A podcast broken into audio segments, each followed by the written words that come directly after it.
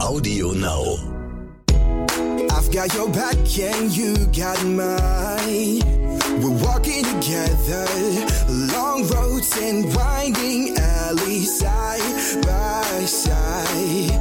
Mountain tops and lowest valleys, you and. Herzlich willkommen bei Tierisch Menschlich, dem Podcast mit Hundeprofi Martin Rütter und Wissenschaftsjournalistin Katharina Adick.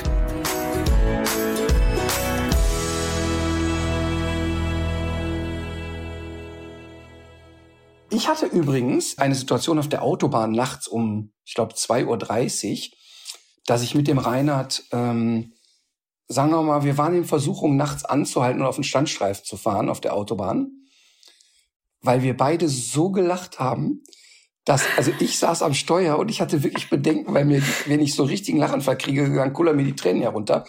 Ich hatte Ja. wirklich Sorge, dass ich es nicht mehr steuern kann. Und dadurch, dass der Reinhard neben mir saß und nach Luft röchelte, ähm, haben wir wirklich eine Sekunde drüber nachgedacht, ob besser ist, mal ranzufahren. Es war so schön. Was war der Anlass? Und zwar haben wir, ich, ähm, oder anders, äh, Comedy hat ja sehr unterschiedliche Facetten. Und ähm, da kann man über Geschmack ja sowieso nicht streiten, aber man kann sowas ja handwerklich beurteilen. Und Mhm. äh, wer so sicherlich Top drei handwerklich unter denen ist, die jemals eine Comedybühne betreten haben, Paul Panzer, ne? Und man kann Ach jetzt- ja, das hast du schon mal gesagt. Ja. und man kann das jetzt auch lustig finden oder nicht. Aber ich sag mal, der Unterschied zu so, ähm, ich sag mal, Atze Schröder, Mario Barth und so weiter, die ich auch alle schätze, aber die knüppeln ja einfach raus. Und beim Paul hat das immer so etwas Tiefsinniges. Und das erlebt man aber erst, wenn man da in der Halle sitzt. Und ähm, das Programm, was wir uns angehört haben, der Reinhard und ich, das haben wir auch beide live sogar schon gesehen, heißt Die Glücksritter vom Pech verfolgt. Und da geht es so ein bisschen auch um die Suche nach dem Sinn des Lebens, um was macht glücklich und so weiter. Und dann erzählt er, dass es um Hobbys geht und Hobbys würden glücklich machen. Und er erzählt von einem Typen, der sein Leben lang davon geträumt hat, Pilot zu sein. Weil er aber nicht so gut sehen kann, hält er sich in den Heizungskeller einen originalen Flugsimulator gebaut. Und er würde also immer freitags von der Arbeit kommen und seiner Frau sagen, hey, komm, ich gehe mal, ich flieg mal eine Runde und macht sich dann eine Kanne Kaffee und ein Pausenbrot, geht dann in den Flugsimulator und Achtung, fliegt nur Langstrecke und in Echtzeit. Setzt sich also da rein und sagt so, auf nach Sydney, kurz den Start gemacht, Autopilot, erstmal 14 Stunden geschlafen, dann landet der Autopiloten den unten, dann ruft er zu Hause oben an und sagt, wir sind gut gelandet, mach dir keine Sorgen. Hab aber Jetlag. Pennt also in dem Heizungskeller eine weitere Nacht, um dann am Sonntagabend wieder zurückzufliegen, um am Montagmorgen zur Arbeit zu gehen. Und der Reinhard und ich haben uns so über diese Vorstellung beömmelt, dass ein Typ mit seiner Ehe so abgeschlossen hat, dass er sich zweieinhalb Tage in den Heizungskeller sperrt, um in einem Flugsimulator zu sitzen. Und jetzt kommt das wirklich Lustige. Dann habe ich äh, nachts um 2.30 Uhr ähm, Paulchen eine Sprachnachricht gemacht. Also Paul Panzer eine Sprachnachricht gemacht, in der ich mich die ganze Zeit beömmelt habe. Und dann bekam ich eine Nachricht von ihm zurück, von einem, äh, mit einem Schreiben eines Fans. Und dieser Fan schrieb an ihn Folgendes. Lieber Paul Panzer, ich möchte dir eine kurze Begebenheit schildern, die uns beziehungsweise meinem Ehemann vorgestern in unserem Ferienhaus passierte. Wir saßen am Tisch vor unseren gerade entstandenen Spießbratenbrötchen und freuten uns auf ein Kurzvideo, das uns per WhatsApp aus unserer Familiengruppe erreichte. Ein Kurzvideo von dir, Paul Panzer. Wir starteten das Video mit einem herzhaften Biss ins Brötchen. Mein Mann verschluckte sich durch einen direkten Lachanfall am ersten Bissen und landete 20 Minuten später in der Notfallambulanz des örtlichen Krankenhauses. Dort wurde ihm das Stück endoskopisch und in Narkose entfernt. Und er musste eine ganze Nacht zur Beobachtung in der Klinik bleiben. Und beim Ernst, was kannst du als Künstler für ein größeres Kompliment kriegen, als dass die Als Leute, Verletzte. als die Leute Ja. dran ersticken? Und das passt Ja. eben auch gut in unsere Rubrik äh, skurrile Verletzungen. Absolut. Was ist denn überhaupt ein Spießbratenbrötchen? Spießbraten? Einfach ein Brötchen äh, mit Ja, einem nee. Stück Braten drin. Ja, das ist sozusagen die deutsche Variante des Döners. Das ist doch so ein Fleisch, wo ein Spieß durch ist und das dreht sich dann so übers Feuer und wird dann meistens mit Zwiebeln und Brötchen verabreicht. Es gibt ja von äh, Versicherungsgesellschaften gibt's ja auch Daten darüber, über kuriose Verletzungen, die man nicht so auf dem Zettel hat. Und angeblich ist es ja wohl auch sehr gefährlich, auf einem Kugelschreiber rumzukauen, weil man dann regelmäßig doch hustet oder irgendwas, diese, irgendwas sich vom, vom Stift löst und man dann eben auch in der Notaufnahme landet. Vielleicht dauert es gar nicht mehr so lange und dieser Sketch hat dann auch schon so eine statistische Relevanz äh, erreicht von Paul Panzer. Ich glaube ja, dass Versicherungsvertreter solche Verletzungen erfinden, um Versicherungen zu verkaufen. Weißt du, so nach dem Motto, ähm, mit dem Scheuerschwamm Geschirr abgespült, Scheuerschwamm fällt runter, zack, beide Beine abgetrennt. Mhm. Ja, es gibt zwei Leute, es gibt zwei Leute, die haben mit äh, mit diesen ganzen Themen ähm, haben die ähm, die haben da ein ganzes Buch mitgefüllt und ich habe nämlich auch mal versucht, gerade bei dieser Geschichte mit dem Kugelschreiber mal so auf die Primärquelle zurückzugelangen, ist mir, ist mir nicht gelungen. Aber ich muss mich noch mal ganz kurz bei Paul Panzer entschuldigen, weil ich ja diese äh, wirklich extrem lustige Flugsimulator-Geschichte so, so lausig nacherzählen kann. Aber kennst du dieses, dass du mit jemandem, der dir sehr vertraut ist, sitzt und, ja. und beide kriegen, lachen über das Gleiche und, und kriegen sich ja. einfach nicht mehr ein? Das Absolut. So ich habe das, ähm, ich habe das öfter mit meinem jüngeren Bruder und das ist auch so eine so eine Art zu lachen, äh, die, die, die man ist eigentlich kurz vor Bewusstlosigkeit. Total, total, total. Und ich hatte zwei ziemlich anstrengende Tage in Berlin. Ich war in verschiedenen Radiosendungen und Podcasts und ähm, wir waren beide auch so ein bisschen drüber irgendwie. Und dann kam, war das mhm. so lustig. Und wenn du mich schon fragst, ich war im Podcast von Bettina Rust. Ach so. Ähm, warst du da nicht sogar schon mal? Mir fällt gerade noch eine andere Geschichte ein. Weil ich, also ich, ich habe mit meinen beiden Brüdern irgendwie, wir haben immer schon irgendwie viel zu lachen gehabt, aber mit dem Jüngeren kann ich mich an eine Geschichte erinnern. Da waren wir beide noch sehr klein und auch äh, reichlich bescheuert. Und da haben wir einen neuen Teppich bekommen und der Teppichverleger sah aus wie ein Koalabär. Und als wir das festgestellt haben und der noch drei, an drei Folgetagen regelmäßig wiederkam, wir wären wirklich fast schwachsinnig geworden vor Lachen. Aber das ist dann so was, was dann, wenn man sich dann einmal reingesteigert hat. Und genau, das ist die ich, Sache. Genau. Dann reicht Reinhard, schon ein Blick. Total. Und der Reinhard und ich hatten ja. beide so dieses Bild vor Augen, wie der Mann auch kommt und sich den Kaffee aufschüttet, in die Kaffeekanne sich zwei Brote schmiert und sagt so, ich bin dann mal weg und fliegt in Echtzeit. Das ist sehr lustig. Und vor allen Dingen dann ist es ganz besonders lustig, wenn man weiß, dass Paul Panzer ja äh, Privatpilot ist. Ach, das auch noch? Ich dachte, der wäre irgendwie Metallkünstler, äh, so. Ähm, der macht er nicht so Skulpturen? Genau, der hat eigentlich mal Schweißer gelernt und ist aber sehr künstlerisch veranlagt und baut ähm, so Werbeschilder aus Metall. Hm, mhm. Aber der ist privat ähm, Pilot. Ach, Privatpilot, verstehe. Der ja. fliegt viel. Der fliegt relativ viel sogar. So, Bettina Rust. Ja, genau. Du warst bei Bettina Rust. Ja. Genau. Ich möchte das erwähnen, weil ich die ja so schätze. Und Bettina Rust habe ich das erste Mal wahrgenommen vor, weiß ich nicht, 100 Jahren. Da gab es noch den Sender Premiere und sie hatte dort ein Talkformat, das hieß 01379.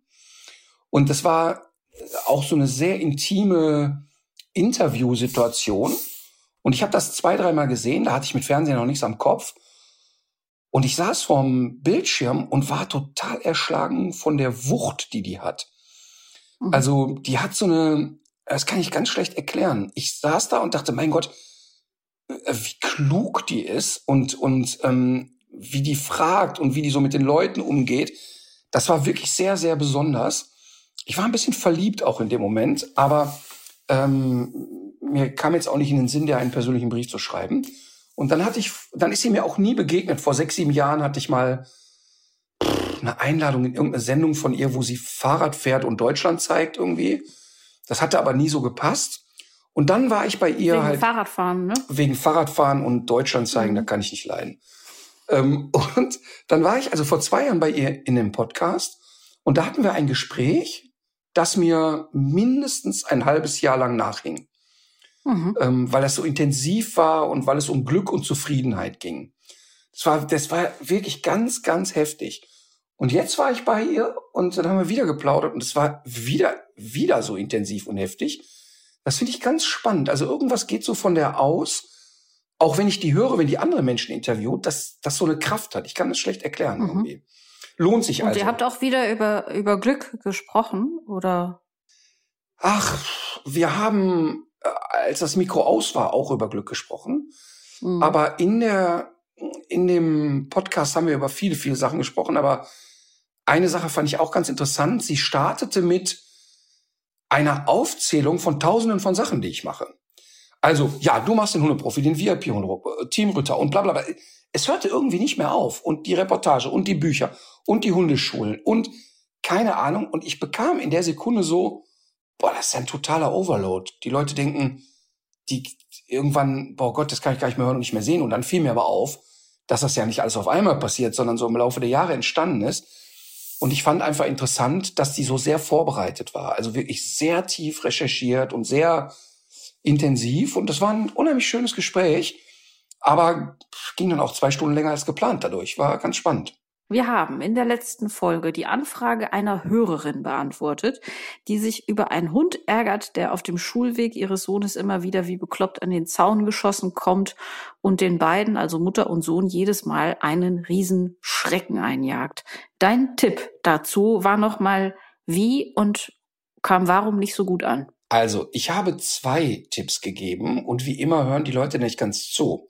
Der erste Tipp war, so seien Sie doch so aufgeräumt und klingeln bei den Leuten und thematisieren Sie es und besprechen Sie ganz ehrlich, hey, ist für mein Kind irgendwie nicht so schön, kriegen wir da eine Lösung hin, könnten Sie das vielleicht mit dem Hund regeln. Wenn die Leute aber nicht gesprächsbereit sind, dann geht ihr da vorbei und stopft dem jedes Mal Fleischwurst rein. Auch auf die Gefahr hin, ähm, dass er vielleicht für Bällen belohnt wird, aber euch wird er in Zukunft als sehr positiv wahrnehmen. Und ähm, diesen Tipp würde ich auch nochmal wiederholen und würde den auch wieder als Ratschlag geben. Und dann passierte etwas Spannendes. Bei Facebook ging es dann los mit, ja, was ist denn, wenn der Hund eine Allergie hat? Ähm, man kann doch nicht fremde Hunde einfach füttern. Ähm, was ist denn, wenn die Menschen sich dann Sorgen machen, wenn da Fleischwurst liegt, dass der arme Hund vielleicht vergiftet worden sei? Und, und, und, und, und. Also eine latente Empörungswelle, wie man auf die Idee kommen könnte, einen fremden Hund zu füttern. Ich fand das sehr interessant, weil ich kommentiert habe, dass ich das ein bisschen ähm, eine Verschiebung des Blickwinkels finde, dass die Hundeleute offensichtlich völlig normal finden, dass ein Kind jeden Morgen mit Bauchschmerzen zur Schule geht, weil es weiß, da kommt der Köter gleich wieder angebrettert, aber alle eine Sinnkrise kriegen, dass der Hund vielleicht fehlkonditioniert wird oder gegen ein Würstchen allergisch sei. Also bei allem Verständnis, ähm, ich muss ja hier nicht betonen, dass ich ein außerordentlicher Hundefan bin, aber äh, wir Menschen haben die Hunde hierher geschleppt in die Gesellschaft und wir haben gefälligst dafür zu sorgen, dass sie nicht andere Menschen terrorisieren. Ja, das ist das Stichwort Risikoabwägung, dass man zum Beispiel auch die ähm, das Risiko einer leichten Nebenwirkung bei einer Boosterimpfung ähm, nicht so ganz in Relation setzen kann zum Risiko, auf der Intensivstation zu landen oder äh, Long-Covid zu entwickeln. Dafür sind wir einfach nicht gemacht. Es wird immer, dafür wird immer sehr Ungleiches gleichgesetzt. Aber dazu habe ich auch heute was sehr Lustiges äh, bekommen.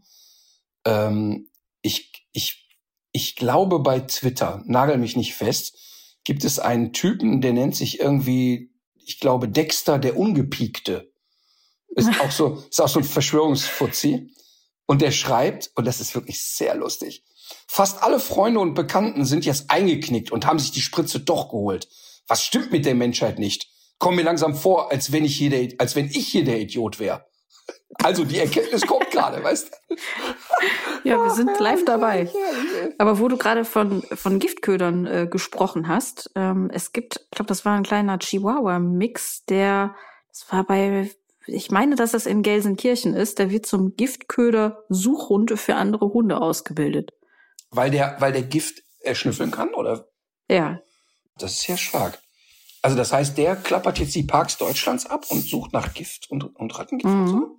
Ja, wobei, ich bin gar nicht sicher, ob der wahrscheinlich, nee, ich könnte mir vorstellen, dass der gar nicht auf das Gift konditioniert ist, sondern dass der tatsächlich eher so die Fleischkomponente und das, was den Hund lockt, riecht, Aber aber, dann vielleicht noch so Sinn. gut kontrollierbar ist, dass er, dass er das nicht frisst. Mit Alma könntest du das auch machen.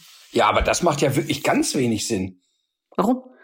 Ja, aber er soll doch, ja, aber er, er findet doch dann 99 Prozent der Dinge, die rumliegen, sind ja erstmal Hm. nicht vergiftet. Also das heißt, wenn du durch den Kölner Stadtwald gehst nach einem FC Köln Spiel, da findet er wahrscheinlich 2000 alte Bratwürste Und äh, 84 Döner, die sind ja erstmal nicht Ja. gefährlich in dem Sinne. Aber ähm, das stimmt, aber so ein weggeworfener Döner, der sieht, äh, finde ich, also da muss man, glaube ich, kein Forensiker für sein, schon so aufgrund der Auffindsituation, glaube ich, schon anders aus, als wenn einer jetzt irgendwie eine Frik Frikadelle präpariert hat oder oder so ein bisschen irgendwo was was drapiert hat mit Nägeln oder so. Manche manche Sachen sind ja dann auch so nach dem Augenschein schon direkt als Falle zu erkennen. Aber ich glaube, Versuch macht klug. Also man Ja, wird es wahrscheinlich jetzt erstmal ausprobieren und gucken, was es bringt. Ja, also bei der Gelegenheit können wir gerne wieder die Dogorama-App en- empfehlen. Die äh, ist relativ einfach, also ganz einfach runterzuladen und dort gibt's einen Giftköderradar, der sehr Mhm. ausgefeilt und sehr effektiv ist. Aber Ja. äh, warten wir auf den Chihuahua, der die Bratwürste sucht. Ja. Also ich könnte mir das gut vorstellen, dass ich dann, wenn ich dann mal in Rente bin, dass ich das auch mit Alma mache, weil mit Alma ist das, ist das eine absolut sichere Bank. Die äh, frisst so schnell gar nichts. Also Aber die, ist- sucht ja auch nichts. jeder Stimmt, das könnte Aber wenn die, wenn die sich für das Fressen nicht interessiert, warum sollte sie suchen gehen? Ähm, da müsste ich sie hintrainieren, dass ich sie Hm. dann äh, Toi, mit toi, äh, toi. etwas belohne. Du hast einmal ja jetzt kürzlich mal wieder getroffen. Wir haben ja so ein kleines Fotoshooting gehabt. Ich fand es ja sehr lustig, dass du noch erst dachtest, obwohl sie schon das gute Terrakanis Nassfutter nicht gegessen hat, dass du sie dann noch mal versucht hast, mit zwei Salzstangen hinterm Ofen vorzulocken. Hast du damit jemals Erfolg gehabt? Ja, total. Ich kenne ganz viele Hunde, besonders wenn sie ehemalige Straßenhunde sind, die Mhm. jegliche Form von Hundefutter verschmähen, aber eben Mhm. auf menschliches Futter und alles, was an Keksen und Nudeln und alles, was so überbleibt bei Menschen, sehr wohl Mhm. reagieren. Und Mhm. deshalb dachte ich, ah, vielleicht kriegt die einmal mit einer Salzstange. Mhm. Nee. Ja, ich hatte mir das ja tatsächlich schon gedacht, dass es äh, schwierig wird ähm, mit Almas Gesichtsausdruck, wenn, wenn es gilt, den Hund auf den, auf den Arm zu nehmen, weil das kennt sie ja tatsächlich nur aus problembehafteten Situationen, wie äh, sie muss zum Tierarzt insbesondere. Sonst trage ich die einfach nicht durch die Gegend. Und mir war schon, als ich mir das vorgestellt habe, war mir klar, wie Alma dabei aus der Wäsche gucken wird. Und so geschah es dann ja auch. Und wir haben da ja dann noch eine Lösung gefunden. Und zwar Alma saß dann auf dem, ähm, auf dem Tisch. Und dann ist mir aber an mir selber noch was ganz Gruseliges aufgefallen. Und zwar, ähm, also Alma war ja eigentlich relativ entspannt, würde ich jetzt jedenfalls so sagen. Äh, schon, ja. Weiß nicht, ob, ja, Ja. ne? Ja. Und ähm, dann hat das ja so ein bisschen gedauert, bis sie gecheckt hat, dass sie sich hinsetzen soll. Und ich war wirklich kurz davor, so ein bisschen an dem Hund rumzubiegen in der Situation, dass die checkt, dass sie sich hinsetzen soll. Weil ich dachte so, die ist jetzt gerade so abgelenkt. Wenn ich die jetzt mal so hinten auf den Hintern patsche, dann merkt die, was gemeint ist sozusagen. Ne? Und das, da war, da habe ich, hinterher ist mir das so nachgelaufen. Ich kam mir vor wie so eine Eiskunstlauf-Mutti, die, äh, äh, die jetzt unbedingt will, dass, ähm, dass der Hund jetzt das tun soll, was er tun soll. Wir hatten ja auch nicht so viel Zeit und so weiter. Und das ist nämlich genau die Scheiße, die immer passiert, wenn man irgendwas mit Tieren vor der Kamera macht, weil du dann nämlich zwischendurch einfach was anderes im Kopf hast. Und du denkst dann erstmal nicht dran, dass das eigentlich der Hund ist, der mit dem ganzen Zeug da überhaupt nichts zu tun hat und ähm, auch überhaupt gar keinen Druck haben sollte, da jetzt irgendwie zu funktionieren. Ich fand das auch sehr interessant. Denn ähm, interessant ist es ja gerade deshalb, weil du das ja im Alltag gar nicht hast. Also das heißt, du hast ja im Alltag null den Impuls zu sagen, ach, ich drück mal so ein bisschen hier und drück mal runter und so, ne? Und, und das hat aber wirklich genau damit zu tun, wie du es sagst. Zum einen hast du dich ja in der Situation nicht besonders wohlgefühlt, weil du ja auch wenig Bock auf Fotos hast. Ähm, ne? Also du wolltest es schnell hinter dich bringen und die Menschen glauben mir bei Dreharbeiten oder Fotoshootings immer nie so richtig, auch wenn sie mich gut kennen, dass wir echt Zeit haben. Und dann kann ich hundertmal sagen, ey, alle bleiben cool und wir haben Zeit und ist völlig egal. Und trotzdem entsteht so eine, so eine Erwartungshaltung an sich selber. Also nicht, man will jetzt nun vorführen, aber so im, im Sinne von, boah, jetzt halt den Verkehr nicht auf. Also das, das erlebe ich tatsächlich fast immer, auch wenn wir für die Bücher Fotoshootings machen, nehmen wir ja in aller Regel auch Kunden und Leute, die wir kennen oder die irgendwie schon so im Netzwerk aktiv sind. Und da überrascht es mich auch manchmal, ähm, wie es dann doch so verankert ist, man will da nicht unangenehm auffallen. Okay, also ich bin nicht die Einzige und Gar bin, nicht. Äh, okay. Gar nicht. Und Ich habe immer noch ein schlechtes Gewissen deswegen. Aber das finde ich ganz süß, weil das zeigt ja auch, ähm, wie sehr du dich damit auseinandersetzt. Und vor allen Dingen ähm, finde ich auch nochmal spannend, dass man ja äh, das zumindest registriert. Das ist ja schon mal viel wert. Ja, aber ich meine, so ein schlechtes Gewissen äh, dem eigenen Hund gegenüber, das kennt, das kennen, kennen wahrscheinlich auch alle, die hier zuhören, weil manchmal ist man ja tatsächlich auch nicht so, man funktioniert ja auch nicht in jeder Situation so 150-prozentig und manchmal ist das Nervenkostüm dünner oder es gibt gerade irgendwie andere Prioritäten und so weiter und dann passiert sowas schon mal und da läuft einem das einfach noch eine ganze Weile nach. Aber das habe ich ja auch, das kenne ich ja auch von mir. Und ich, ich habe es ja von Anfang an, als der ganze Fernsehkram losging, in jeder Sendung, heute fragt das keiner mehr, aber früher in jeder Sendung hieß es, äh, der soll aber seinen Hund mitbringen. Der soll aber seinen Hund mitbringen. Und auf jeden Fall auch den Hund mitbringen. Und, und mit Mina wäre das damals echt unkompliziert. Die hätte einfach in jedem Studio geschnarcht. Und trotzdem habe ich das nie gemacht, weil ich immer die Sorge hatte, ey, wenn jetzt das losgeht, ja, was kann die denn? Und was soll die denn mal? Und so. Und dann weiß ich natürlich auch, wenn die Mina daneben liegt, hört mir ja sowieso keiner mehr zu. Und äh, das war eigentlich immer sehr klar, dass ich das nie machen werde. Mal abgesehen davon, dass die immer das halbe Studio abreißen würde vor Euphorie. Ähm, also ich kenne die Situation auch, dass man dann so im Vorbeilaufen das mal eben machen will und plötzlich etwas macht, was gar nicht der Alltag ist. Ja, ich würde gerne an diese Hörerin-Frage noch eine andere Frage anschließen, äh, die uns erreicht hat. Und zwar geht es da um eine regelmäßige, sehr unangenehme Hundebegegnung, die die Hörerin hat mit einem Rüden, ein Dalmatiner Rüde, der dem eigenen Hund, wie sie vermutet eben oder angibt, aus Dominanzverhalten auf den Kopf pinkelt. Und sie fragt, was, was kann ich tun? Wie kann ich reagieren? Sie selber ist davon natürlich überhaupt nicht begeistert, aber äh, ja, versucht irgendwie nach einer, nach einer Möglichkeit, die Situation irgendwie zu beenden und zu klären. Also Möglichst Frage, endgültig. Frage Nummer eins. Ähm, ist sie sich denn sicher, dass nicht der eigene Hund sich da immer bewusst drunter stellt? Ähm, so nach dem Motto, ach ja, warum eigentlich nicht? Also tatsächlich. Geht aus der Beschreibung nicht hervor. Also es kann ganz stumpf ein Markierverhalten sein, so nach dem Motto, ich dokumentiere mal eben, der Kollege, die Kollegin gehört ausschließlich mir. Ähm, aber da müssen wir gar kein Fass aufmachen. Wenn ich jetzt einen Hund habe, wo ich glaube, der stellt sich da immer regelmäßig zum Duschen an oder wird irgendwie geduscht, da gibt's einen Trick, ne, der haut euch jetzt alle weg. Einfach rufen. da rufe ich doch den Hund da weg. Ich guck doch nicht zu. Das ist doch, also das ist doch total, also, also ich behaupte, dass der andere Hund es nicht macht aus Dominanzgehabe, sondern eher, komm, ich markiere den mal, übrigens, ne, gehört mir. Ähm, und erst recht nicht aus Aggression oder sonst was. Aber ruf doch einfach deinen Hund da weg. Ich meine, das ist die Lösung für viele Probleme, ein guter Abruf. Mein Hund wälzt sich in Scheiße. Ja, ruf ihn doch bitte. Mein Hund rennt Jogger hinterher. Ja, ruf ihn doch bitte. Mein Hund, was weiß ich, jagt die Oma. Ja, einfach rufen. Also Rückruf hilft extrem, muss man sagen. Verrückt. Ja. Gut, dann ähm, das nächste Thema, was es noch, ähm, was es noch zu, zu äh, aufzuarbeiten gilt, der Katzenpullover.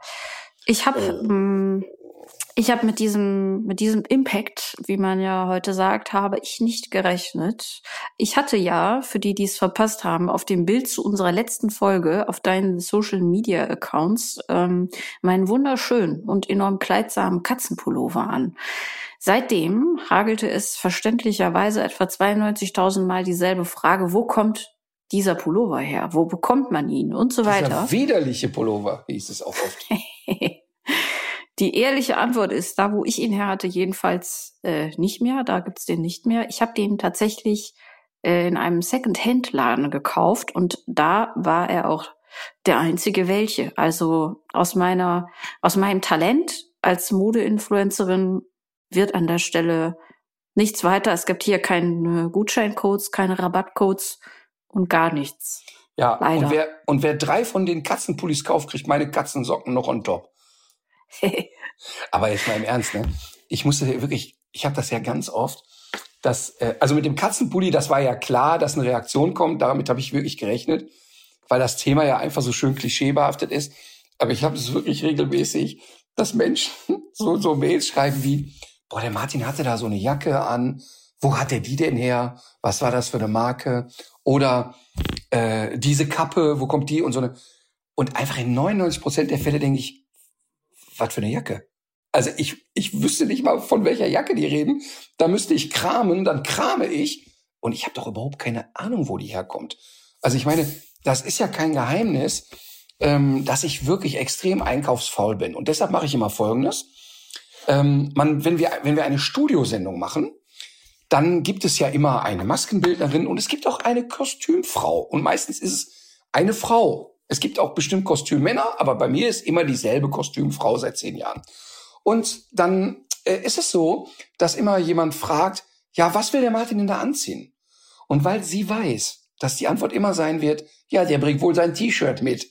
Ähm, und weil wir uns jetzt echt lange Jahre kennen und sehr schätzen, ähm, geht die immer vorher einkaufen und hängt mir so zehn Pullover, sechs Hosen, vier Paar Schuhe hin. Und dann probiere ich das aber alles nicht an, sondern sag, nehme ich. Packe ich einfach ein, nehme ich einfach alles mit, nehme ich mit nach Hause und die drei Sachen, die mir passen und die ich mag, die behalte ich dann. Und dann habe ich erstmal wieder zwei Jahre Ruhe mit einkaufen. Und die anderen Sachen verschenke ich dann im Freundeskreis. Und es hat sich so wunderbar bewährt. Also von daher könnte ich sowieso nie sagen, wo es her ist. Ja, herrlich. Ja. Äh, so einfach kann das Leben sein. So. Und ähm, wenn jetzt du ein apropos, Popstar bist, dann hast du auch Kostümfrau, weißt du? Äh, was mir dabei einfällt, ähm, Michelle Hunziger ist ja wieder Single und ähm, das weiß ich natürlich von dir. Natürlich. Warum eigentlich? Also wa warum weiß ich das von dir? Übrigens, ich fand auch dieses, dieses Foto toll, was du mitgeschickt hast. Dieser leicht gesenkte, gekippte Kopf aus, und der leicht geöffnete Mund. Bloß nicht, bloß nicht zu schlau wirken dabei. Ja, also ich sag mal so. Ich ja. hatte ja vorhin gesagt, dass ich, als ich Bettina Rust das erste Mal im Fernsehen gesehen habe, die so eine Faszination auf mich hatte. Und ähm, klar, weil ich sie auch jetzt optisch einen ansprechenden Menschen finde, aber bei ihr kam natürlich sofort diese Wucht der Klugheit. Und es gibt wirklich für mich nichts, was mich mehr anmacht als Klugheit. Ähm, und genauso gibt es für mich nichts Abtörnenderes bei Menschen als Blödheit. Es gibt wirklich nichts, was sofort sofort so einen Fluchtinstinkt bei mir auslöst. Also egal ob Mann oder Frau, also wenn ich auf einen Menschen treffe, den ich so blöd finde, ähm, oder der sich sehr schnell outet als bisschen verlangsamt, da muss ich weg, sofort. Ne? Und jetzt kommt eigentlich das Spannende. Ähm, Michelle Hunziker fand ich früher, als sie mit Eros Ramazzotti noch zugange war, immer wahnsinnig schön. Und, und fand die so, boah, wow, da guckt man so hin. Und hatte aber natürlich auch so ein bisschen dieses Klischee, hm, mal sehen. Und dann war sie mal, ich glaube, bei Harald Schmidt oder in irgendeinem Talkformat und hat die außerordentlich klug geredet und äh, war sehr aufgeräumt. Und äh, dann Jahre später kam sie, ist in irgendeiner Sekte. Da habe ich gedacht, oh, vielleicht doch nicht so aufgeräumt. Aber immer wenn ich die im Fernsehen sehe, denke ich so, dass sie sowas Herzliches hat. Und ich mag das ja so, wenn Menschen so eine Herzlichkeit ausstrahlen. Und deshalb ähm, werde ich ihr jetzt Gut, schreiben. Doch gar nicht so. Ja, mach das doch. Das, das, das macht doch. Liebe Michelle, wenn du das hörst, du hast doch, du willst doch auch und du hast doch Hunde. Ich könnte, wir könnten uns da sozusagen austauschen. Ja, da wird, äh, da wird doch, da Mi kann doch niemand widerstehen. Michelle. so, ähm, eigentlich jetzt schon wieder die Frage, wie kriegt man diese Überleitung her? Ich könnte sagen, apropos überzüchtet. Ähm, Nein. Rasse. Also A ist Frau Hunziger nicht überzüchtet und B hat sie äh, in meiner Meinung nach, glaube ich, immer Mischlingshunde gehabt. Ah, guck mal. Vielleicht auch nicht. Hm, ah, nee, warte mal, ist sie nicht Schweizerin? Oh, das ist ganz kompliziert. Ich glaube, sie ist Schweizerin, sie spricht perfekt Italienisch. Die ist übrigens mhm. im italienischen Fernsehen ist sie ein richtiger Superstar, ne? Also so richtig, mhm. richtig, richtig, richtig.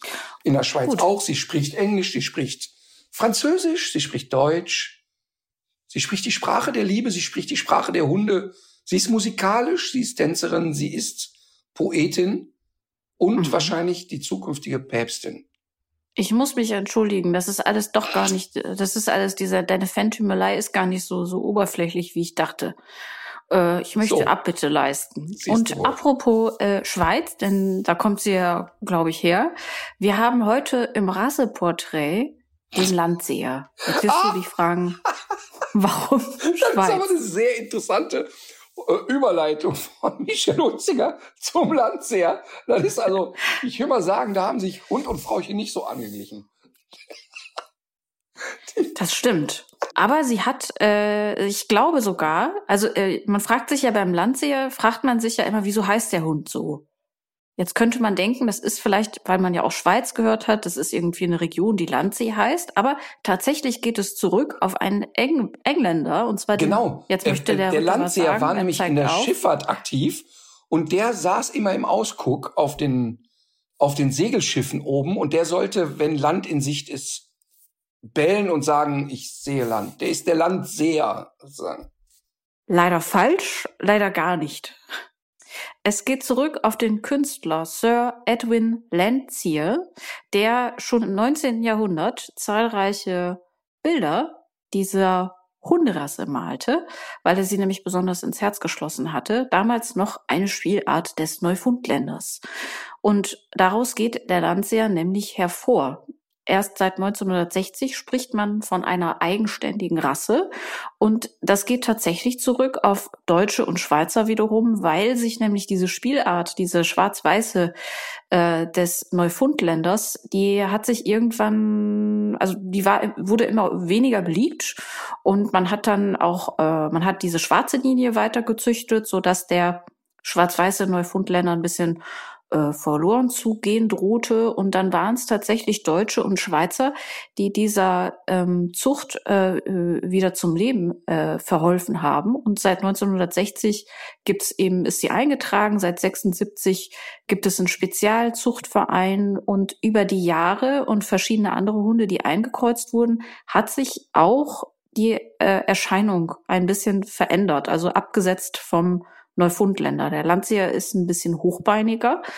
Ähm, er ist anders gefärbt natürlich. Also die Grundfarbe ist weiß mit schwarzen Flecken.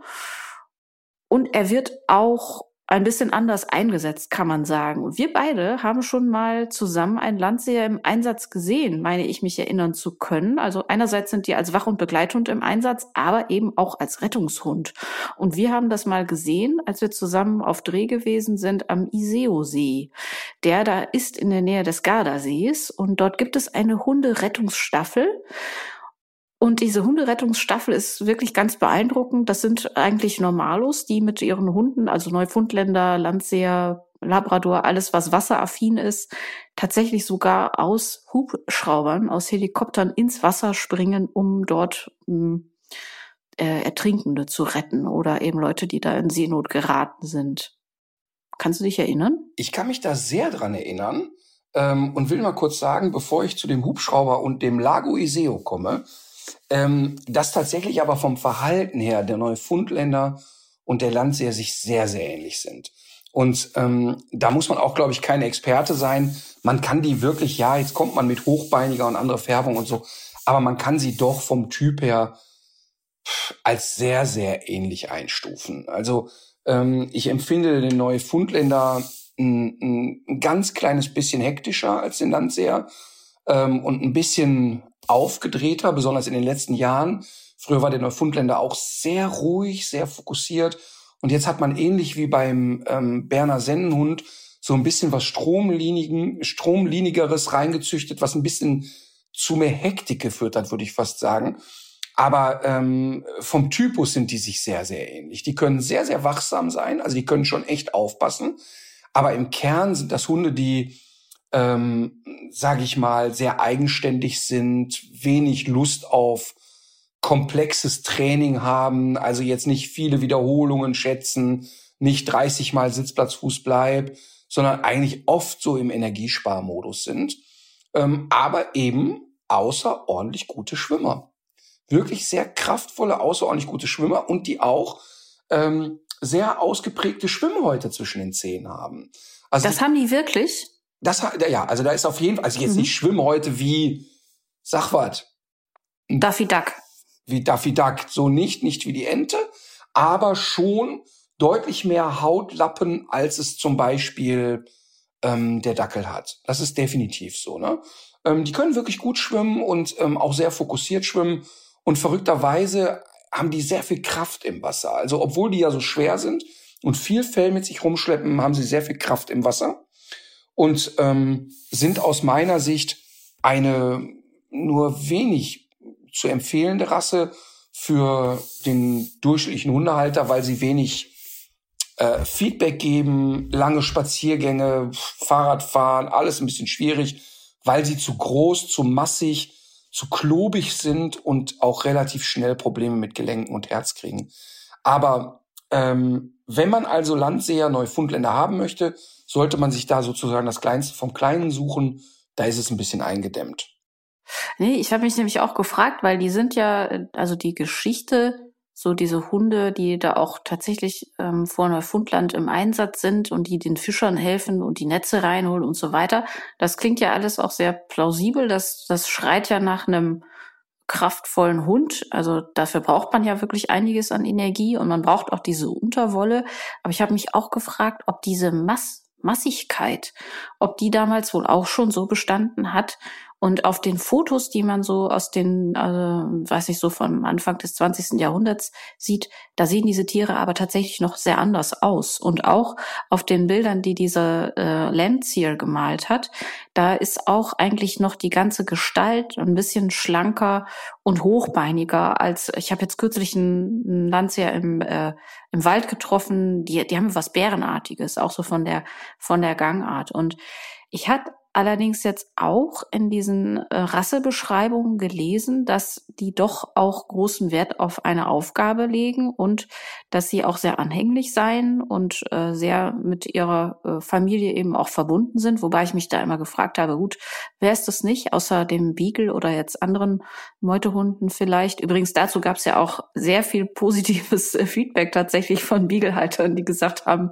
stimmt, genau so ist der. Ich habe auch bei dem, bei dem Beagle-Rasse Presseporträt, wo ich gesagt habe, na ja, machen Sie schon so Ihr eigenen Film, habe ich auch gedacht, da wird ein bisschen, hm, was hat er hier den Beagle? Weil ich habe ja wirklich sehr nett gemeint. Und wir haben, ich habe unglaublich viele positive Zuschriften bekommen im Sinne von, ja. okay, der hat's auf den Punkt getroffen. und ich habe auch ein Foto bekommen, ähm, weil ich ja beschrieben habe, Snoopy ist ja sozusagen der Beagle und der lag ja immer auf seiner genau. Hundehütte und hat gepennt. Und ich habe ein Foto bekommen, wie ein echter Beagle auf der Hundehütte liegt und pennt. Also wirklich sensationell. Aber ganz kurz zu den Neufundländer oder Landseer zurück. Oder wolltest du Genau, weil es, nee, ja, genau.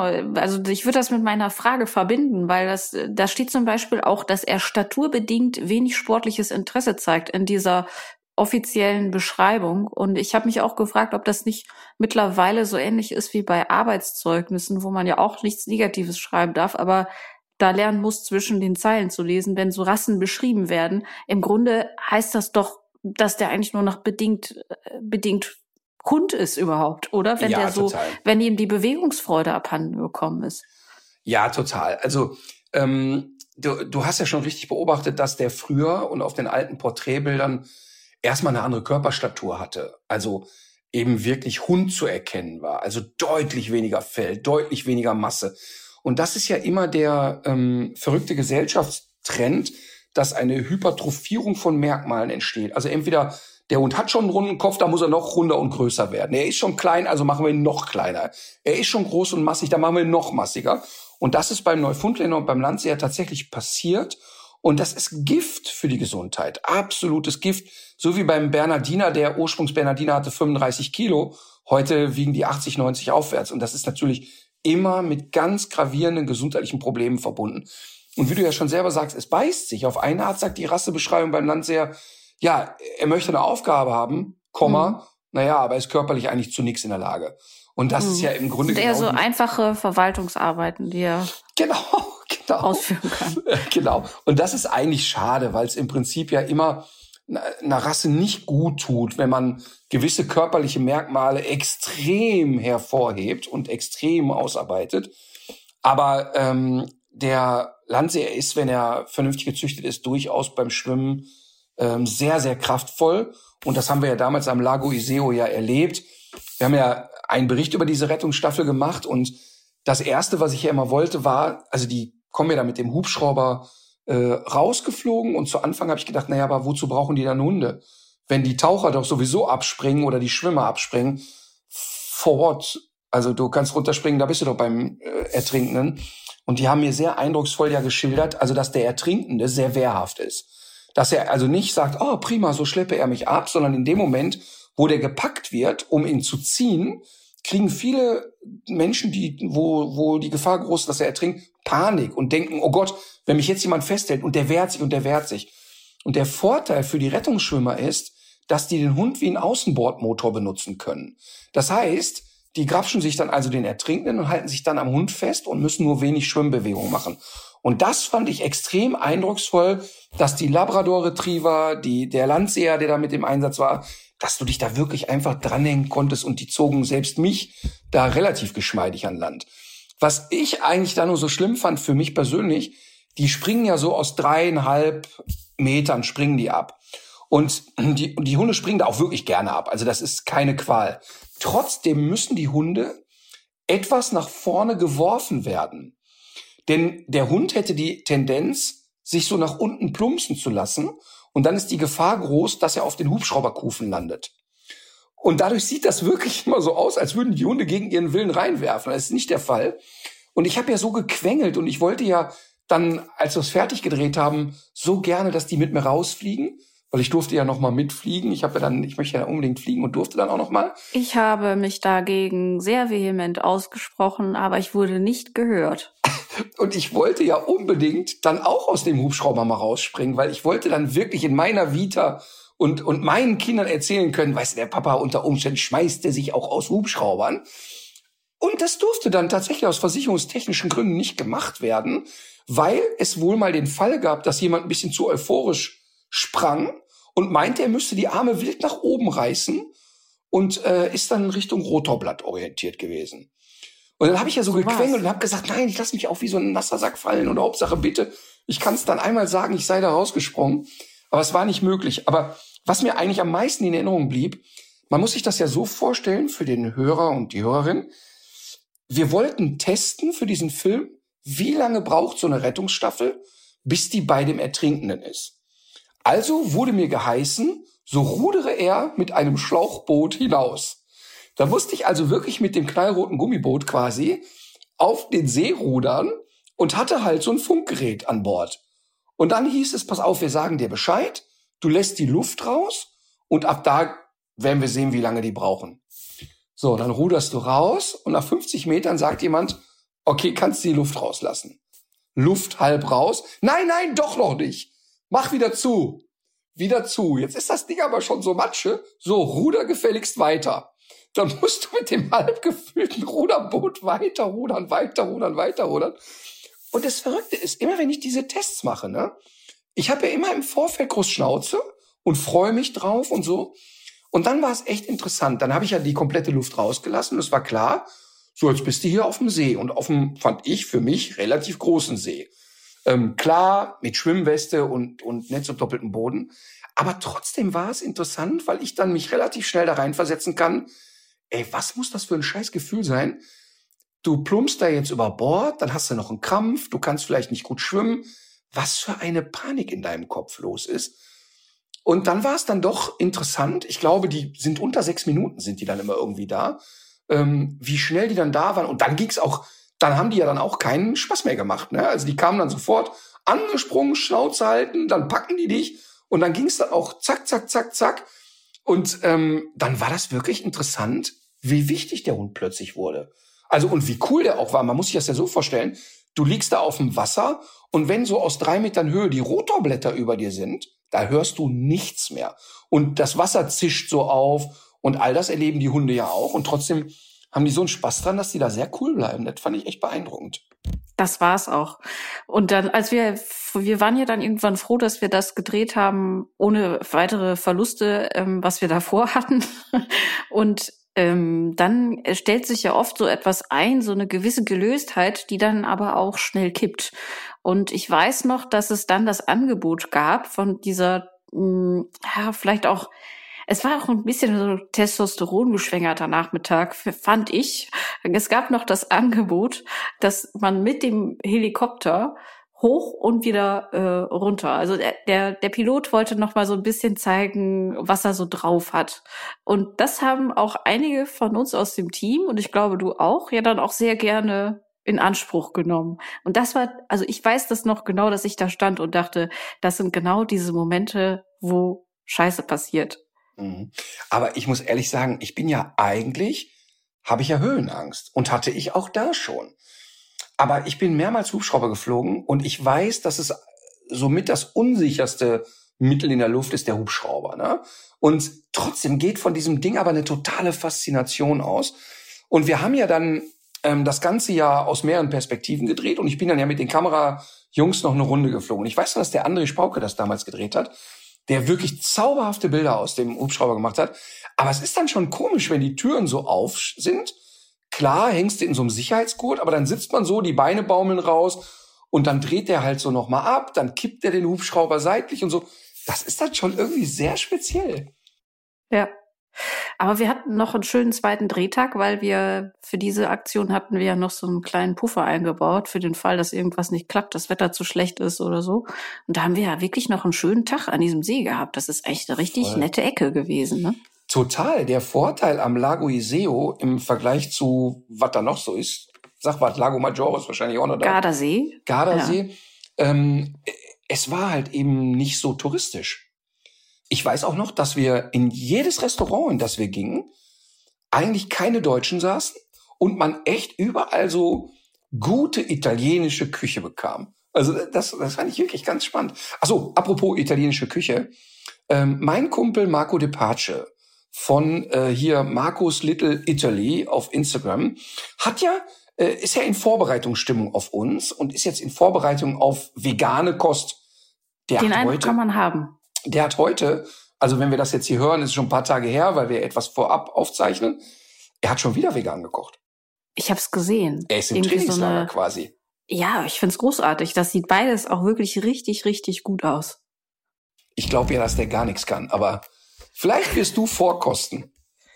Wir werden sehen. Aber apropos, äh, das Gewicht von so einem ähm, Landseher wird ja bei Rüden mit bis zu 75 Kilo angegeben. Ja, und das ist halt nicht ähm, gesund, ne? Nee, also ich, ich habe mich ja auch vor allem gefragt, was, was fressen die denn eigentlich auch für Unmengen? Vor allem, was scheißen die? Oh ja, passt das noch in eine Tüte? Maulwurfshügel. Mhm. Da musst du wahrscheinlich mit der Schubkarre hinterher. Absolut. Also ich meine, das ist wirklich, also das muss man echt nochmal sagen. Ähm, es ist, ich finde es immer irgendwie ein bisschen bedrückend, wenn es in eine extreme Richtung geht und es tut den Rassen einfach nicht gut, wenn man sie noch größer, noch schwerer macht auch oft natürlich eine Herzproblematik. Genau. Und das äh, ist natürlich mal wieder nicht persönlich gemeint. Ich habe noch vor wenigen Tagen ein unglaublich niedliches Bild von einem Landseerwelpen äh, zugeschickt bekommen. Die sind ja auch, die sind ja auch toll, aber man muss sich irgendwie überlegen, was man da, was man da macht. Ne? Und ja, aber das ist ja immer das Gleiche. Die Menschen, ähm, es wird weniger, weil die Leute mich jetzt inzwischen kennen und wissen, wie ich es meine. Aber die Menschen glauben ja immer, man hätte etwas gegen diese Rassen. Also ich kann das nur immer wieder sagen, als ich bei Markus Lanz gesagt habe, es gibt in Deutschland keinen einzigen gesunden Mops und habe auch erklärt, warum nicht und warum ich das so dramatisch finde und dass ich die Hunde vom Verhalten wirklich mag. Ich kann dir echt nicht sagen, was die Leute ein Gemaule losgelassen haben. Haben mir Fotos geschickt, war natürlich nicht ein Gesunder dabei. Aber ähm, es geht, wenn wir hier ein Rasseporträt machen, eigentlich natürlich nie darum zu sagen, wir finden eine Rasse blöd. Wenn wir eine Rasse blöd finden, also wenn ich die blöd finde, dann werde ich das in aller Deutlichkeit kommunizieren und auch genauso formulieren. Okay, gut. Ich habe noch eine Meldung aus der Wissenschaft, die ich, ähm, die völlig pointenlos ist, wo es man hat nichts davon, es gibt keinen Servicecharakter, es verändert nichts in deinem Leben, aber ich fand es trotzdem interessant und berichtenswert. Eine Rangerin und ein Ranger haben im Nationalpark Wattenmeer ein sehr seltenes Tier entdeckt, das seit den 30er Jahren als dort nahezu ausgestorben galt. Hast du es mitbekommen? Nee. Das kurzschnäuzige Seepferdchen. Ach doch! Ach, das habe ich, das hab ich in der, ich würde sogar sagen, in der Tagesschau gesehen. Ähm, ja? Da sah man immer die Hand von wem auch immer und da lagen zwei so Seepferdchen drauf. Ne? Genau. Ne? Die hatten eigentlich Müll und tote Vögel sammeln wollen äh, und sicherlich auch gefunden, aber dazwischen kamen eben diese beiden Exemplare zum Vorschein. Äh, bereits tot angespült. Vermutlich zur Todesursache ist nichts bekannt. Aber es war auch noch nicht mal das erste Mal, dass man die wieder entdeckt hat. Vor ein paar Jahren schon hatte ein Kind bereits Glück und hat mit einem Kescher ein Exemplar irgendwo im Hafenbecken, äh, Hafenbecken geangelt. Das könnte ein Zeichen dafür sein, dass der Bestand zumindest vorläufig, äh, zumindest vorläufig auf dem aufsteigenden Ast ist, weiß man jetzt alles nicht so genau, aber ich hätte nie damit gerechnet, dass wir, dass wir solche Tiere in der, in der Nordsee direkt vor der Nase haben. aber vielleicht ist es auch so wie bei mir und den Triopsen, dass Mhm. jemand zu Hause diese Seepferdchen züchtet und sie quasi eigenständig wieder ansiedelt in der Nordsee. Warum nicht? Warum nicht? Also ich, ich könnte mir vorstellen, dass es, ähm, dass es vielleicht irgendwo einen Hundetrainer gibt, der Ein Pferdetrainer. Bernd Hackel trainiert heimlich Seepferdchen und Ja, wenn's wenn's nur das wäre. ähm, oh Mann, ey. ja. Ach, eigentlich, eigentlich, mal, gibt's das Yps-Heft eigentlich wieder? Also vor ein paar Jahren gab's das noch. Ob es das aktuell gibt, weiß ich jetzt gerade nicht. Was hat man sich immer gefreut auf die neue Ausgabe, weil ja immer irgendein Scheiß da drin war, ne?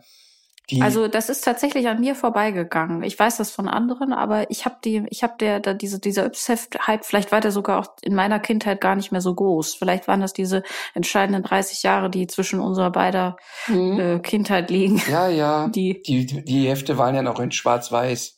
ja, Nein, aber es war immer, weißt du, also manche, da waren ja so Gimmicks dabei, ähm, was weiß ich, den Fallschirmspringer, da war so ein Männchen, konntest schmeißen und dann Ja, ging cool. der Fallschirm auf. Ja, die hatten Ähm, wir auch. Die Zauberlupe, ganz oft Zaubertricks stecktest du irgendwie Papier rein und der die 5 D-Mark Münze fiel raus und keine Ahnung und so, ne? Und ich habe das wirklich geliebt und da äh, gab es ja auch die Triops und vielleicht gab es da auch Seepferdchen und ich weiß es nur nicht mehr. Gut möglich. Hm. Ähm, jetzt sind wir jedenfalls genau an der Stelle, wo, wo ich äh, am Anfang schon sein wollte. Und zwar, wir haben in der letzten Folge ja über eine Initiative gesprochen. Jedes Jahr sterben zwischen 63 und 273 Millionen Haie durch den Fischfang. Und es gibt eine Praxis, die äh, wirklich jeder Beschreibung spottet. Den Haien werden die Flossen abgeschnitten und ähm, lebendig geht's wieder zurück ins Meer. Man kann sich vorstellen, was dann passiert. Die äh, Tiere eben äh, werden bei lebendigem Leib gefressen oder ersticken oder verbluten. Und jetzt gab es eine Initiative, die wir in der letzten Folge auch beworben haben. Man konnte sich äh, an einer EU-Bürgerinitiative beteiligen, die diesen Handel mit diesen äh, Flossen durch die Europäische Union verbieten will. Äh, das Ziel waren eine Million Unterschriften und diese Million ist mittlerweile geknackt. Ich glaube, es sind jetzt irgendwie 80.000 mehr, als es eigentlich äh, gebraucht hätte. Also es gab, ein, es gab einen riesen Zuspruch und jetzt kann man sich ja auch fragen, was hat Europa überhaupt damit zu tun? Diese Haifischflossensuppe, die wird in erster Linie in Südostasien gegessen, gilt dort als Delikatesse. Ich weiß gar nicht genau warum. Ich glaube, das ist irgendwie so eine spezielle Schlotzigkeit. Aber ähm, man fragt sich ja, was hat denn Europa damit zu tun? Und tatsächlich kommt dieses, kommt, kommen diese Flossen aber auch aus Portugal und aus Spanien. Und Europa ist auch ein ganz wichtiges Drehkreuz für Haifischflossen, die zum Beispiel in Südamerika gefangen werden und dann über Frankfurt eben nach Südostasien ausgeliefert werden.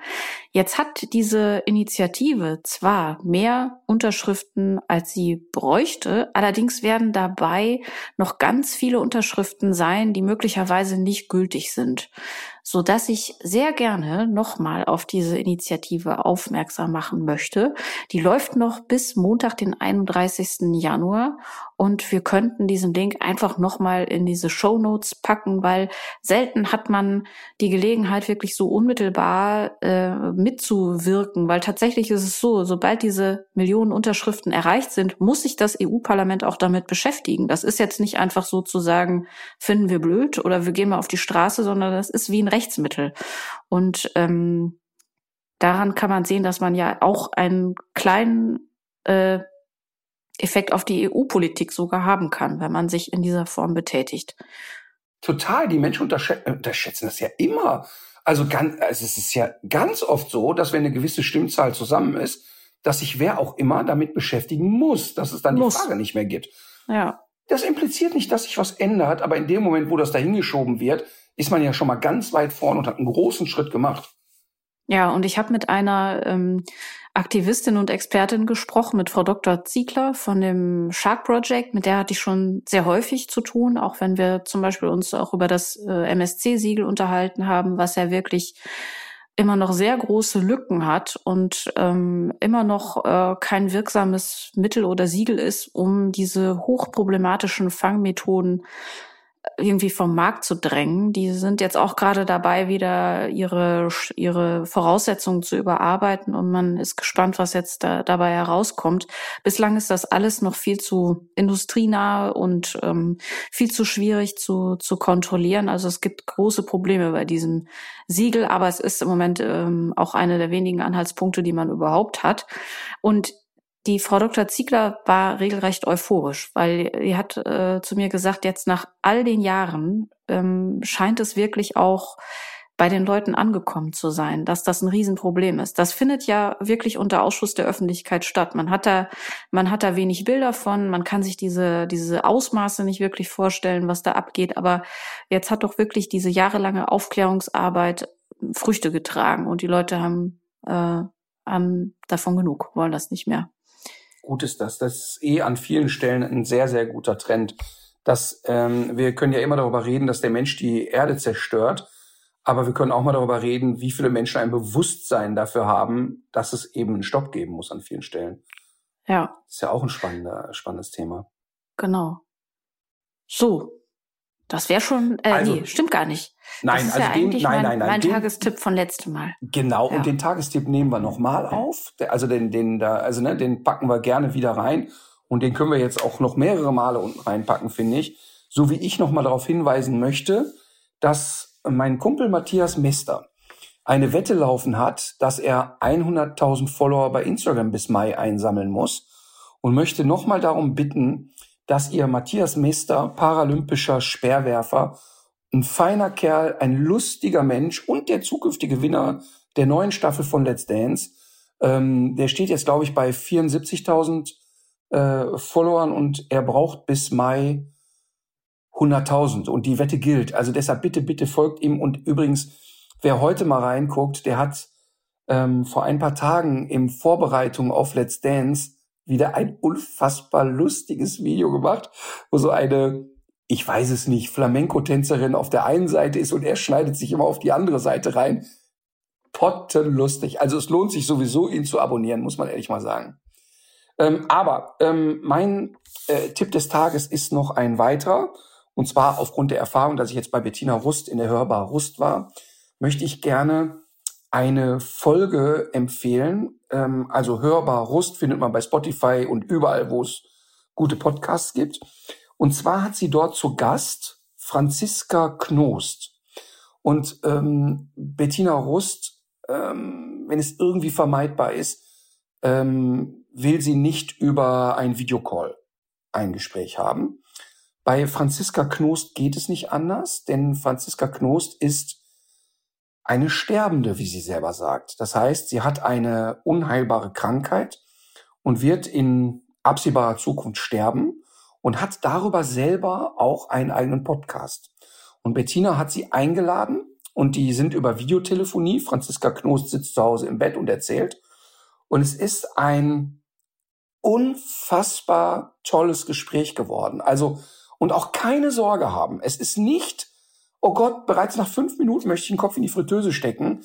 Aber es ist trotzdem so spannend, weil sie einen 14-jährigen Sohn hat und auch beschreibt, wie er mit der Situation umgeht. Und es ist unfassbar hörenswert. Also hörbar Rust mit dem Gast Franziska Knost.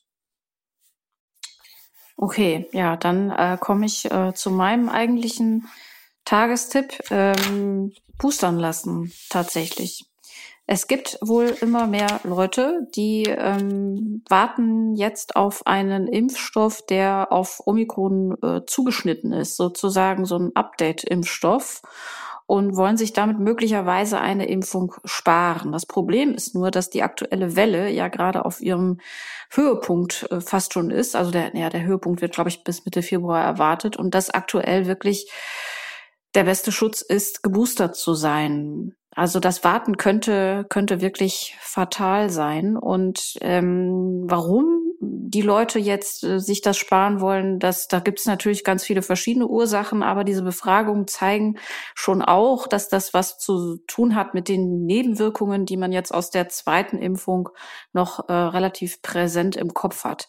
Und im Rahmen dieser Nebenwirkungen ist jetzt tatsächlich eine sehr interessante Studie erschienen, und zwar nicht nur eine Einzelstudie, sondern eine sogenannte Meta-Analyse. Und Meta-Analysen sind ja Untersuchungen, die ganz viele Studien nebeneinander äh, legen und sich angucken, was ist denn eigentlich der Querschnitt und die Summe dieser einzelnen Teile? Was ist die Aussage dahinter? Und in diesem Fall wirklich ein sehr großer Datensatz, der zeigt, dass ich glaube 76 Prozent der leichten Nebenwirkungen nach der ersten Dosis auf den sogenannten Nocebo-Effekt zurückzuführen sind. Hast du da schon mal was von gehört? Nein, hilf mir.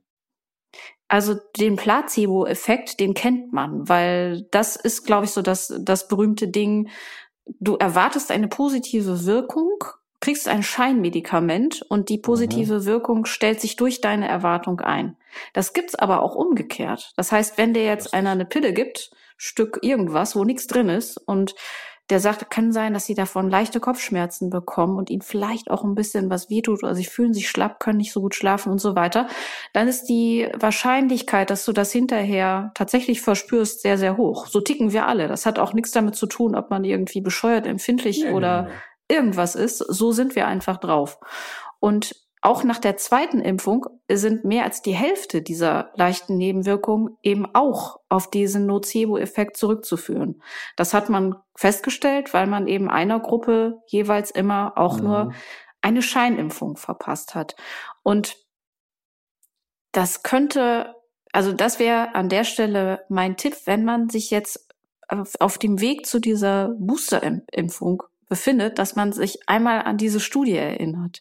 Und dass, dass man das weiß, dass der, dass der eigene Erwart, die eigene Erwartungshaltung auch einen Einfluss darauf haben kann, wie es einem danach geht. Das heißt jetzt nicht, dass jetzt zum Beispiel sehr seltene schwere Nebenwirkungen, dass die, dass es die gar nicht gibt oder so. Und wenn es einem hinterher äh, mal schlecht geht und man hat wirklich Kopfschmerzen, das kann auch eine echte Nebenwirkung sein. Aber ich glaube, wenn man das direkt einpreist, bevor man sich boostern lässt, dann ist das Risiko einfach geringer, dass es einem hinterher auch schlechter geht. Mhm. Also ich finde das total spannend und ist ja auch logisch, warum soll das in die eine, aber nicht in die andere Richtung funktionieren? Ähm, und das hat ja jeder auch schon mal in einem anderen Rahmen an sich selber bemerkt oder in seinem Umfeld und so weiter.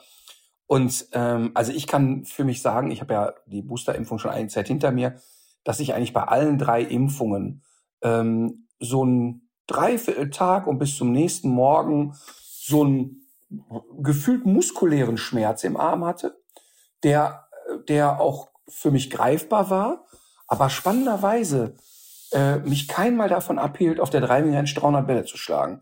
Also äh, von daher kann ich sagen, äh, dass ich den freien Tag, den ich eingeplant habe, ich habe nach jeder Impfung für mich gesagt, okay, ich äh, habe da keinen Drehtag, ja. weil es wäre blöd, wenn dann alle da sitzen und ich kann nichts so richtig machen. Und äh, habe alle drei Tage wunderbar auf dem Golfplatz verbracht. Ähm, der, wie du schon sagst, das heißt nicht, dass es bei anderen Leuten anders ist, aber vielleicht hat es auch ein bisschen mit meinem schlicht sonnigen Gemüt zu tun. Kann sein. Und das ist, das ist auch so ein bisschen das Ding vom Anfang. Du hast auf der einen Seite äh, ein, äh, ein Kind, was irgendwie ähm, ständig Angst hat, weil so ein Boxer an den Zaun geschossen kommt. Und auf der anderen Seite könnte vielleicht der Hundehalter das nicht so schön finden.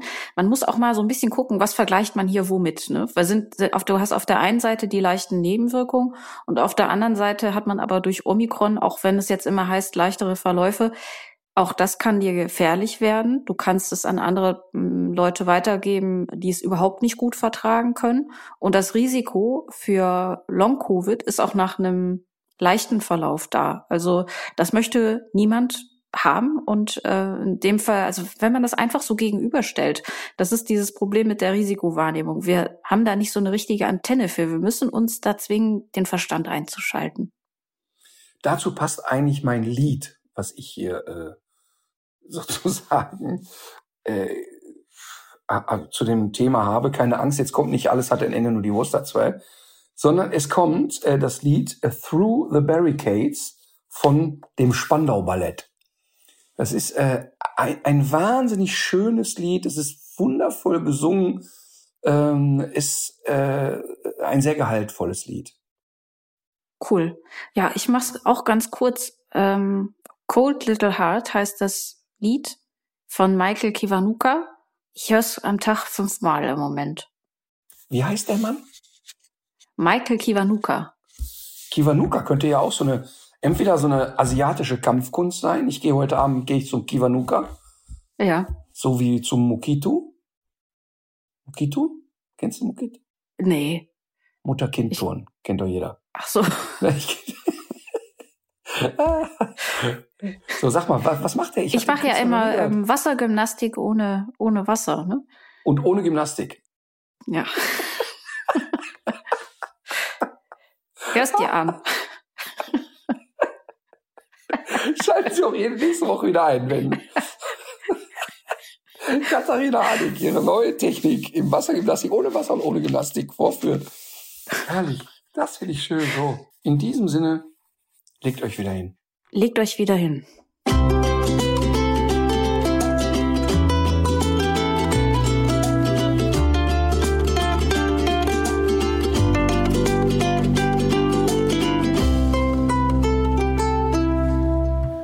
So Leute, das war's jetzt mit tierisch menschlich, aber damit ihr die Zeit zur nächsten Folge gut überbrücken könnt, haben wir hier noch einen Podcast-Tipp für euch. Hallo, ich bin Insa Bethke von Geopoch und präsentiere in dem Crime-Podcast Verbrechen der Vergangenheit, Düsteres aus der Geschichte. Zum Beispiel folgen wir den Spuren eines Ritters, der im Mittelalter Dutzende Kinder zu Tode quälte und leuchten die Biografien legendärer Gangster wie El Capone und Pablo Escobar aus. Das Besondere ist, dass Verbrechen der Vergangenheit nicht einfach nur gruselt, sondern die Zeit, in der sich die Fälle zutrugen, lebendig werden lässt. Ein Schauspieler hat dafür Reportagen versierter Geo-Epoche-Autoren in packende Hörspiele verwandelt und es gibt in jeder Folge ein Interview. Hört gern mal rein auf Audio Now und überall sonst, wo es Podcasts gibt. Audio Now.